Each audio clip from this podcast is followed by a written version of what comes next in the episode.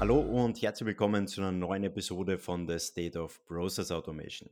Mein Name ist Christoph Bacher und es freut mich, dass du heute wieder mit dabei bist. Mein heutiger Gast ist der Gründer und Geschäftsführer von Firestart und das heutige Thema Hybrid Process Automation. Hallo und herzlich willkommen, Robert Hutter. Hallo, grüß dich. Freue mich dabei zu sein. Robert, herzlichen Dank, dass du dir da ein paar Minuten Zeit nimmst. Ich habe jetzt ganz kurz gesagt, Gründer, Geschäftsführer von Firestart. Jetzt stellt man sich da erstens natürlich die Frage, mit welchen Themen beschäftigt sich Firestart, mit welchen Themen beschäftigst du, du dich überhaupt? Gib uns da mal einen Überblick, was steckt da genau dahinter? Ja, sicher, sehr gerne. Also Firestart ist an sich eine Plattform für die Entwicklung und Automatisierung von Geschäftsprozessen. Das heißt, wir sind ein Technologie-Enabler für Kunden, um Prozesse schrittweise zu digitalisieren und automatisieren und ja, machen das doch schon einige Zeit jetzt. Also 2008 habe ich ursprünglich das Unternehmen gegründet und sind mittlerweile ja weltweit aktiv in dem Thema, um eben auch neue moderne Arbeitswelt zu gestalten und, und Prozesse möglichst durchgängig end-to-end äh, aufzusetzen. Ja. Und du hast jetzt gerade angesprochen, seit 2008 bist du mit diesen Unternehmen schon unterwegs. Wenn wir da ein paar Jahre zurückblicken, 2008, jetzt haben wir 2022 schon, es ist eine extrem schnelllebige Zeit und genau dieses Thema hat sich natürlich in den letzten Jahren extrem weiterentwickelt.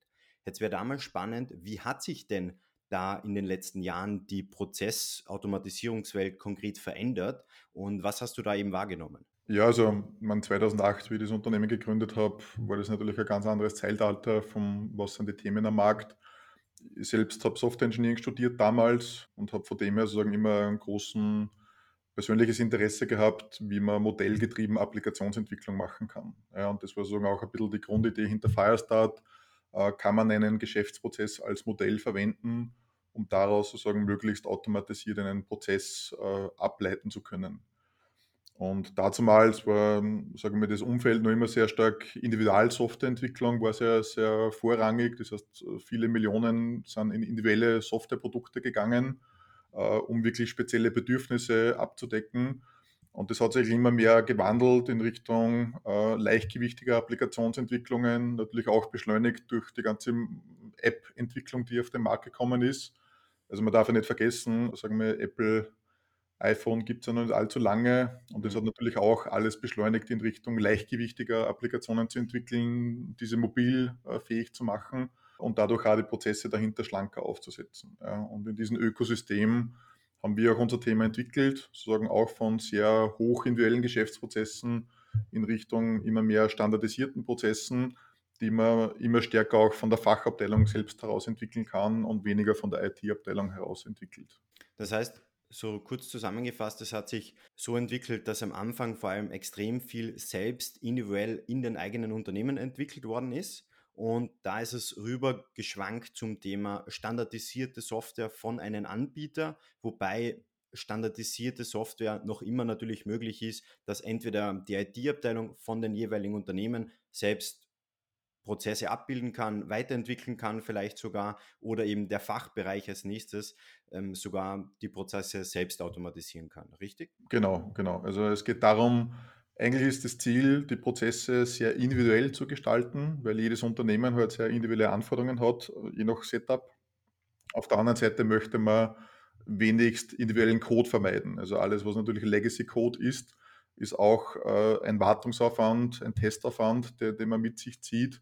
Und natürlich, wenn man, wenn man, keine Ahnung, komplexe Java-Projekte mal umgesetzt hat, weiß man, dass man da hunderte, tausende Codezeilen hat die man ja auch entsprechend dann in Schuss halten muss. Und das ist natürlich immer mehr auch dann Bewusstsein geworden, dass, dass quasi die Total Cost of Ownership eine Applikation äh, am State of the Art zu halten immer teurer wird. Aber viel wichtiger ist auch, dass man sehr viel Zeit verliert. Ja, das heißt, das, was ein wesentlicher Treiber war, sind Marktverhältnisse. Wie schnell kann ich meine Prozesse anpassen? Ja, gerade durch die Pandemie und andere Ereignisse der letzten Jahre, wo sich sehr schnell ein Marktumfeld geändert hat, ist dann die, die, große Frage, wie agil bin ich selbst als Unternehmen, dann die Prozesse an diese neuen Situationen anzupassen und habe dann ein drei Jahres äh, Java-Entwicklungsprojekt, um das zu machen, oder bin ich in zwei Monaten mit einer Low-Code-Strategie sozusagen auch am Ziel, diesen Prozess entsprechend zu adaptieren. Und ich glaube, da ist diese, diese Geschwindigkeit des Marktumfelds ein wesentlicher Treiber gewesen, auch in diese No-Code, Low-Code-Strukturen mehr zu investieren, auf, auf eine gemeinsame standardisierte Plattform zu setzen. Und jetzt habe ich ganz am Anfang die Folge eingeleitet mit diesem Thema Hybrid Process Automation. Jetzt wäre da mhm. natürlich mal spannend, du hast jetzt auf der anderen Seite auch schon Low-Code, No-Code erwähnt. Was steckt denn konkret hinter Hybrid Process Automation? Naja, Hybrid aus, aus zweierlei Schienen. Also zum einen auch die, die, die Arbeitswelt stellt sich immer mehr jetzt auf, auf hybride Strukturen um. Das heißt, äh, Remote Work, äh, Mitarbeiter, die quasi am anderen Ende der Welt arbeiten, zeitversetzt zu sagen, die dann hybride Prozesse treiben müssen auf der einen Seite. Unter anderem versteht man dadurch auch immer stärker Hybrid zwischen Mitarbeitern und sozusagen Software-Robotern, die mehr oder weniger Mitarbeiter auch emulieren und simulieren. Ja, das heißt, es ist durch die Automatisierungsstrategien äh, werden auch dort immer mehr diese Technologien in den Vordergrund rücken, äh, die sozusagen wie ein virtueller Mitarbeiter gewisse Arbeiten übernehmen. Und, und auch dort gilt es sozusagen dann eine gute Balance zu finden zwischen Tätigkeiten, die ein Mitarbeiter übernimmt und Tätigkeiten, die dann Applikationen oder Software-Roboter übernehmen können, um sozusagen dann hybrid aus beide Welten eigentlich das Beste, Beste zu verzahnen. Ja, das heißt, die, die Geschwindigkeit, äh, die, die sozusagen Software-Roboter mit sich bringen, zu kombinieren mit, mit äh, der Kreativarbeit, die von Mitarbeitern und, und, und komplexen Entscheidungsstrukturen, die Mitarbeiter treffen können, äh, dann entlang der Geschäftsprozesse dann auch gut zu synergieren. Und jetzt hast du gerade gesagt, das Ziel ist es quasi, diese zwei Welten zu verzahnen, zu vereinigen. Auf der einen Seite ähm, eben ja, dass man einfach noch besser auf die sich ständig ändernden Anforderungen noch schneller reagieren kann. Jetzt wäre da natürlich die Frage, auf welche Herausforderungen stoßen denn viele Unternehmen, wenn sie genau diese zwei Welten verzahnen möchten? Naja, es ist generell äh, zum einen einmal äh, immer eine gewisse Scheu für Automatisierung da. Also man merkt es sozusagen, wenn man über Automatisierung spricht, hat man oft sehr, sehr auch negative Rationalisierungsdinge, äh, die da mitschwingen. Ja, das heißt, das ist, glaube ich, einmal wichtig, einmal Bewusstsein zu schaffen, wie können wir am Ende des Tages die, die, die Prozesse für unsere Kunden so bedienen, wie der Kunde das braucht. Ja? Also ich glaube, es ist immer sozusagen, einer der großen Fehler ist immer Automatisierung als Selbstzweck zu sehen. So am Ende des Tages geht es darum, was macht unser Unternehmen, was erfordern die Kunden in unserer Branche, wie, wie, was für ein Volumen an Prozessen müssen wir bewerkstelligen, um dieses Service zu liefern und, und wie können wir das machen. Ja, und durch einen demografischen Wandel, der in den nächsten Jahren ins Haus steht, äh, ist es jedem klar, dass man sozusagen durch reine manuelle Betreiben der Prozesse äh, diese Services nicht aufrechthalten kann. Ja, das heißt, es ist immer wichtiger Verständnis zu schaffen, dass Automatisierung hilft, äh, das Business aufrechtzuerhalten und weiterzuentwickeln. Ja? Weil Software kann skalieren, Prozesse können skalieren, äh, Mitarbeiter können naturgemäß nur bis zu einem gewissen Level skalieren, was Arbeitspensum und Load betrifft. Ja? Das heißt, ich kann äh, im Robert zwar sagen, bitte arbeite doppelt so schnell, aber irgendwo wird der Robert einfach ein natürliches Limit erreichen. Äh, und dort gilt es dann abzuwägen, sagen, wie kann man Entlastung schaffen auf beide Ebenen ohne jetzt quasi auf Kosten der Servicequalität und Prozessqualität gegenüber den Kunden das, das Ganze quasi abzustreifen. Und es ist auf der anderen Seite auch eine Herausforderung, also viele Unternehmen waren seit jahrzehntelang gewohnt, was es heißt, einen Bereich oder eine Abteilung zu führen. Und ganz wenige sind es gewohnt, was es heißt, einen Prozess zu verantworten und zu führen. Und das ist aber jetzt eigentlich, wenn man eben auch in diesem Wechsel in Richtung Hybrid Workforce, sich das Ganze betrachtet, wird es in Zukunft weniger Abteilungsleiter geben, aber viel mehr Prozessverantwortliche geben. Und ich glaube, das ist auch von der Kompetenz her ein anderes Kompetenzumfeld, das jemand braucht, einen Prozess zu verantworten, als jemand braucht, der eine Abteilung verantwortet, zu sagen. Ja. Steigen wir am besten gleich ein. Du hast jetzt gerade gesagt, quasi vom Abteilungsleiter zum Process Manager, Process Owner. Welche Fähigkeiten werden denn da konkret benötigt, die man sich da vielleicht komplett neu aneignen muss? Naja, man braucht in erster Linie sehr hohe, sagen wir, Methodenkompetenz, Konflikte aufzulösen. Ja? Das heißt, ein Prozess ist meistens immer im Spannungsfeld zwischen verschiedenen Bereichsinteressen. Und da am Ende des Tages geht es darum, einen guten Kompromiss zu finden, wer sozusagen welchen Beitrag leistet, um den Prozess optimal zu gestalten. Das ist eigentlich so der typische Zielkonflikt auch bei klassischen Prozessmanagement-Projekten, äh, wer verantwortet welchen Teil des Prozesses und wer hat quasi seine eigenen Interessen in diesem Bereich.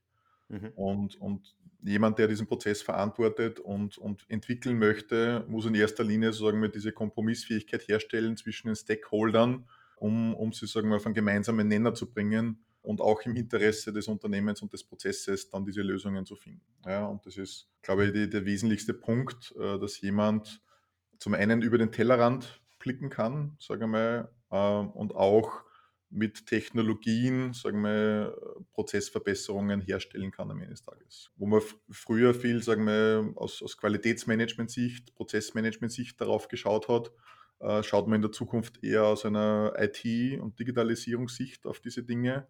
Und da gilt es halt auch sozusagen genau diese Kreativität mitzubringen, äh, welche neuen Technologien können Teile des Prozesses dann anders gestalten und, und auch neue Innovationen in den Prozess reinbringen zum anderen dort die Prozessbeteiligten äh, so abzuholen, damit sie in ihren Aufgabengebieten dann gut bedient sind. Das ist am Ende des Tages die Kompetenz, die man dort braucht. Ja. Also Kommunikation, Transparenz, äh, auch Mut zur, zur Digitalisierung und über den Tellerrand schauen, sind eigentlich so die wesentlichen Kompetenzen, die man mitbringen sollte für seine Rolle.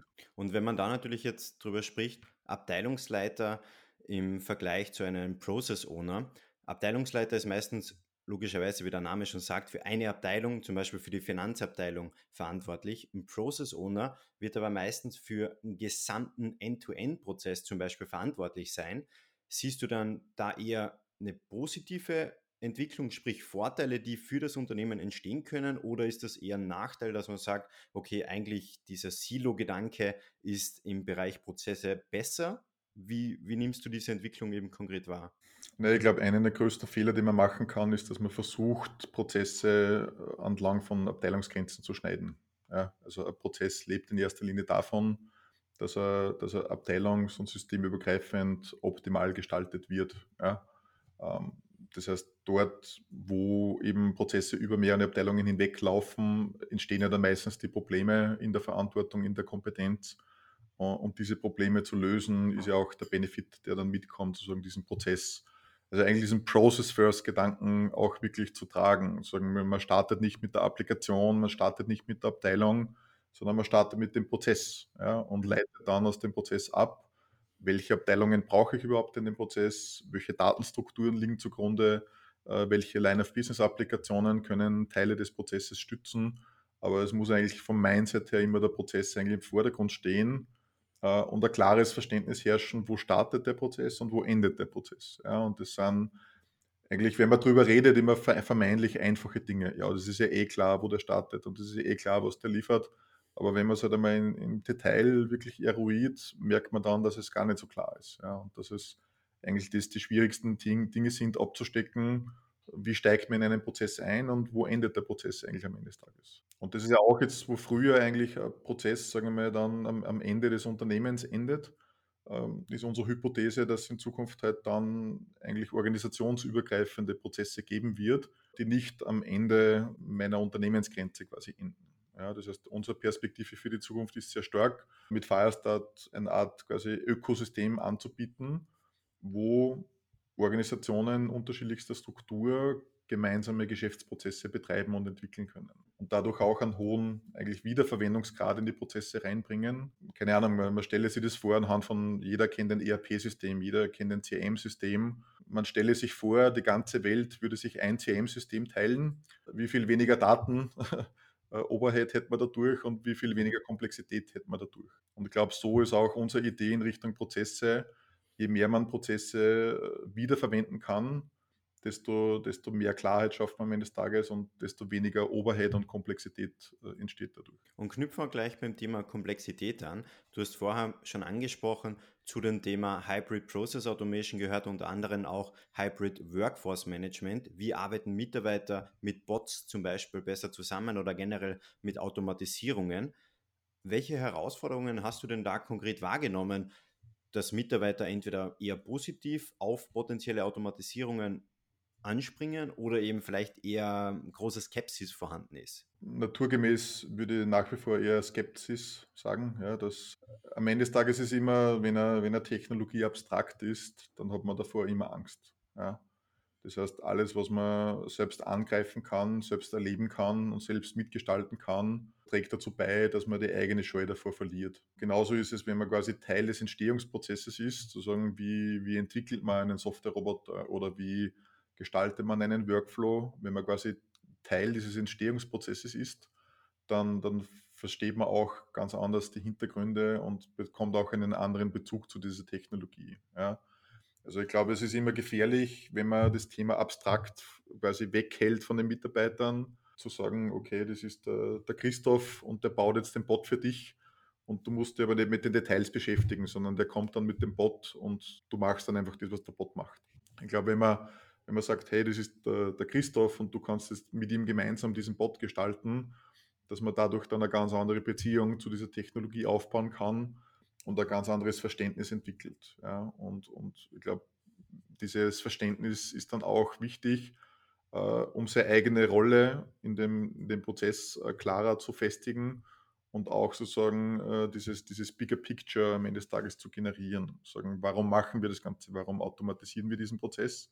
Äh, und was ist mein Teil darin? Ja, und ich glaube, dieses, dieses Engagement der Mitarbeiter wird oft einfach übersehen dass man versucht, sozusagen das Thema auf Expert-Level zu lösen, mhm. ohne, ohne die Mitarbeiter quasi Teil des Entstehungsprozesses sein zu lassen. Ja, und ich glaube, wir haben sehr gute Erfahrungen gemacht, wenn diese Mitarbeiter einfach wirklich aktiver Teil in diesem Entstehungsprozess sind, weil sie dadurch dann einen Bezug zu diesen Themen entwickeln. Gehen wir da vielleicht eine Ebene tiefer. Du hast gerade gesagt, ihr habt da gute Erfahrungen gemacht, wenn die Mitarbeiter eben früh eingebunden worden sind. Wie sahen da diese Formate, dieser Prozess, um die Mitarbeiter einzubinden, wie sah das konkret aus? Ja, also das ist an sich jetzt kein Hexenwerk. Das ist einfach auch Workshop-Style, dass man Dinge skizziert, dass man live sozusagen da Prototypen baut. Also dort kommt eigentlich auch dieser Low-Code, No-Code-Ansatz wieder stark zum Tragen, dass, dass Dinge, wo man früher gesagt hat, ne, das dauert jetzt ja zwei Wochen, bis man da irgendwas Handfestes hat, dass man dann ja mit den heutigen Technologien schon in wenigen Stunden was Handfestes hat. Ja?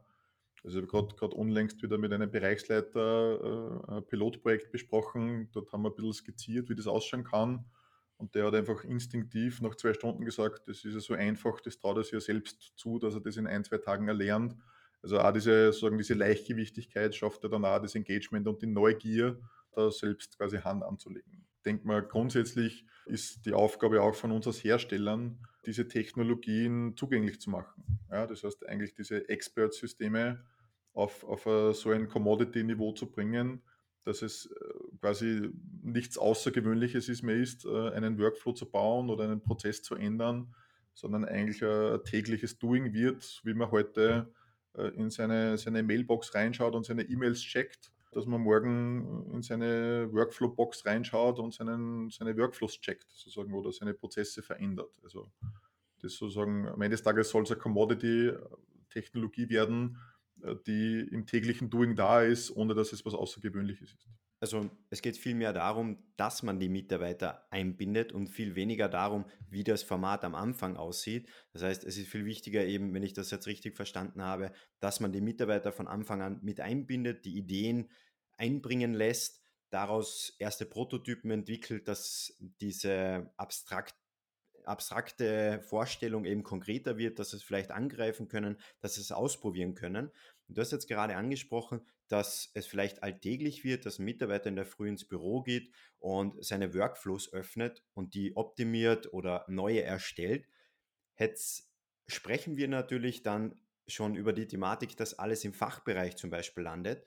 Wenn wir über diese Thematik sprechen, kommt oft das Thema auf, dadurch kann doch die sogenannte Schatten-IT entstehen. Es wäre da mal spannend, deine Perspektive einfach rund um das Thema. Ja, also der, der Begriff Schatten-IT versteht jeder was anderes darunter. Äh, mein Verständnis ist zu sagen, dass äh, für mich ist Schatten-IT primär ein Begriff, wenn jemand versucht, die Corporate Policies zu umgehen ja, und zu sagen, ich, ich halte mich bewusst nicht an den Prozess des Unternehmens, weil er, keine Ahnung, zu mühsam ist, zu teuer ist, was auch immer, und, und arbeite dann meine eigenen Dinge rundherum äh, und baue mir quasi meine Applikation nebenbei selbst auf, ohne diese, diese Prozessstandards von der Unternehmensseite her zu bedienen. Ja. Ich glaube, dass das kein Widerspruch ist. Ja. Also ich glaube, am Ende des Tages ist das Ziel, dass man eine, eine, eine Corporate Governance Policy in place bringt, um auch aus Unternehmenssicht zu verstehen, was laufen gerade für Prozesse da draußen. Ja?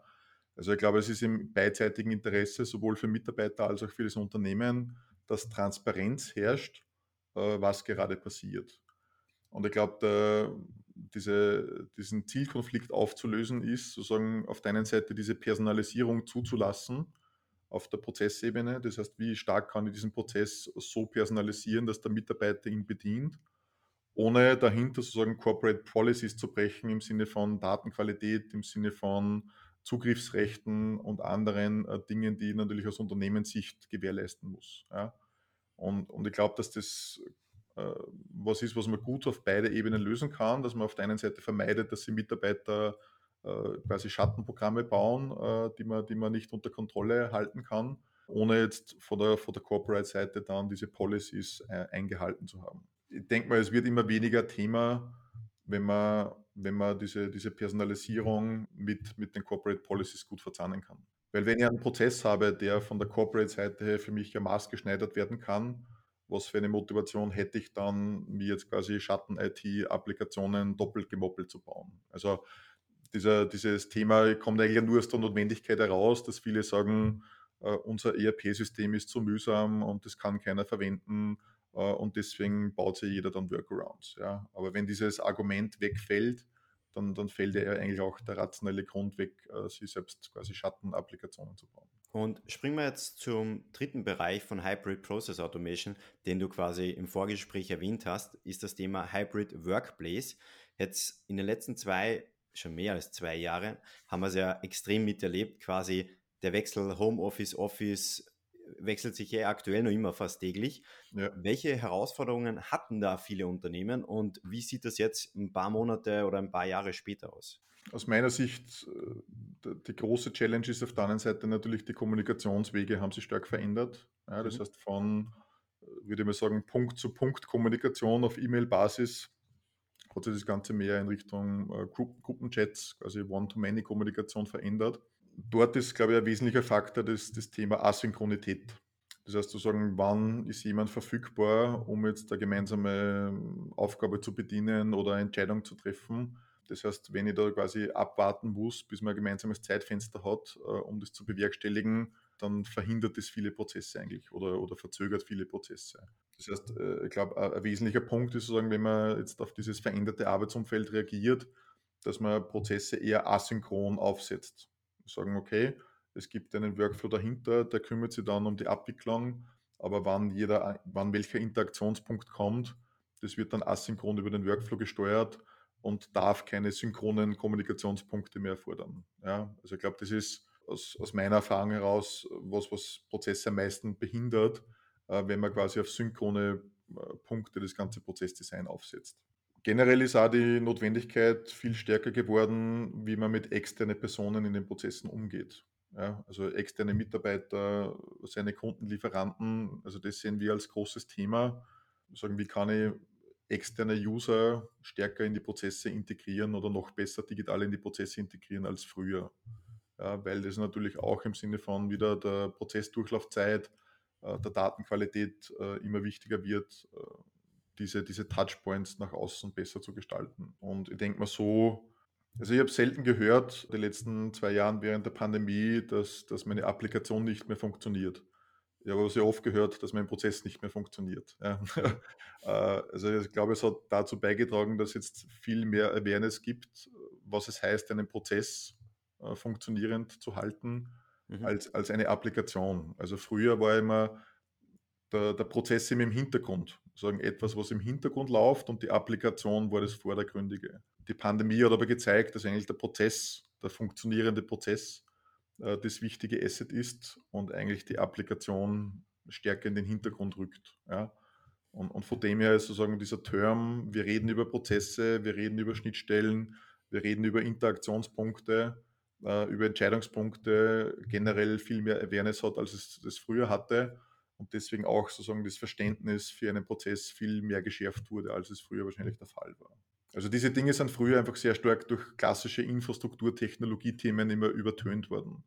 Ja, läuft das in der Cloud oder nicht? Ja, äh, sind meine Daten sicher oder nicht. Also das waren alles Infrastrukturthemen, aber kaum jemand hat sich inhaltlich mit den Prozessen beschäftigt, weil diese Kerninfrastrukturthemen so dominant waren.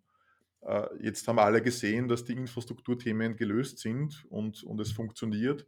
Das heißt, jetzt haben wir, glaube ich, ein neues Level erreicht, wo es jetzt mehr wieder um die inhaltliche Gestaltung der Prozesse geht und weniger um, um Kerninfrastrukturfragen, die man lösen muss anhand dessen. Und das sehe ich grundsätzlich positiv, weil es einfach dann auch auf dem richtigen Level diskutiert wird, das Thema. Und du hast jetzt schon gesagt, eben, der Prozess rückt immer mehr in den Mittelpunkt und damit zusammenhängend natürlich auch aus der Kundensicht zu denken. Jetzt wäre da zum Abschluss nochmal spannend, wie siehst du denn generell diese hybride Arbeitswelt, wie sie sich in den nächsten drei bis fünf Jahren noch weiterentwickeln wird? Momentan drei bis fünf Jahre ist ein langer Zeitraum, also kann, kann natürlich noch viel passieren. Äh, ob wir alle im Metaversum landen oder nicht, das weiß ich jetzt noch nicht. Ja. Ja. Äh, grundsätzlich ist meine Hypothese sehr stark, der Zug geht natürlich in Richtung Cloud. Ja, also das ist, glaube ich, ein Trend, sozusagen generell, man nutzt Dinge mehr als Service, wo man die Dinge früher sozusagen immer selbst äh, verwaltet hat oder selbst betrieben hat. Ich glaube, das ist ein Trend, der wird sich nach wie vor fortsetzen. Und ich denke mal, mit, mit diesem Trend wird es sich am Ende des Tages auch nur mehr neue Möglichkeiten schaffen, wie man Zusammenarbeit zwischen Unternehmen gestalten kann. Ja, weil wenn man es ganz plakativ betrachtet, äh, ein Unternehmen besteht aus Mitarbeitern, Daten und Prozessen. That's it. Mhm. Äh, und je nachdem, wie man das zusammenbaut, entsteht eine Wertschöpfung oder nicht. Ja? Und ich glaube, es ist, sagen wir, diese Chance, sozusagen ganz neue Wertschöpfungsmodelle zu gestalten, äh, wenn diese klassischen Unternehmensgrenzen was im Bereich Datensharing, Prozesssharing betrifft, wegfallen. Das sehe ich eigentlich als, aus unserer Sicht als das spannende Feld, wo sich das Ganze hinbewegt, weil wenn am Ende des Tages alles in, der, in die Cloud wandert und auch immer mehr abgegeben wird. Ja, also mein Rechenzentrum, was ich früher selbst betrieben habe, betreibt jetzt mein Cloud-Provider und meine Daten, was ich auf meiner Datenbank gehabt habe, liegen jetzt auf einer Cloud-Datenbank. Also man gibt immer mehr sozusagen äh, diese, diese Verwaltung ab an externe äh, Provider. Aber ich denke mir, was bleibt am Ende des Tages? Und ich denke, was bleibt, ist der Geschäftsprozess. Ja? Also mhm. wenn es eins gibt, was ich nie abgeben werde, dann ist es, wie betreibe ich meinen Geschäftsprozess. Darum ist meine Hypothese, dass das eigentlich das wichtigste Gut sein wird, was ein Unternehmen in Zukunft auszeichnet, auf Basis von vielen anderen Commodity Services, äh, die von Cloud-Providern zur Verfügung gestellt werden aber das, was umso mehr in der eigenen Hand bleiben muss, ist die Frage, wie betreibe ich meinen Geschäftsprozess. Das war wieder eine Folge von The State of Process Automation. Schön, dass du wieder mit dabei warst und es ist wirklich unglaublich, wie schnell die Community rund um State of Process Automation aktuell wächst. Mittlerweile sind es mehr als 1000 Personen, die hier regelmäßig zuhören und deshalb möchte ich diesen Moment kurz nutzen, um einfach mal Danke zu sagen. Danke, dass du dir diese Folge angehört hast. Danke, dass du vielleicht schon länger mit dabei bist. Und es würde mir extrem viel bedeuten, wenn du bereits das ein oder andere Learning aus den Gesprächen mitnehmen konntest, dass du diese Folge oder den Podcast mit einem Kollegen oder einem Freund oder Freundin teilst. Denn dadurch können noch mehr Personen von den Gesprächen profitieren und deshalb sage ich jetzt schon mal vielen Dank dafür. Und wenn du es noch nicht getan hast, abonniere unbedingt den Podcast auf Spotify, Apple oder Google dass du auch zukünftig keine weitere Folge verpassen wirst. Und wir hören uns in der nächsten Folge von The State of Process Automation.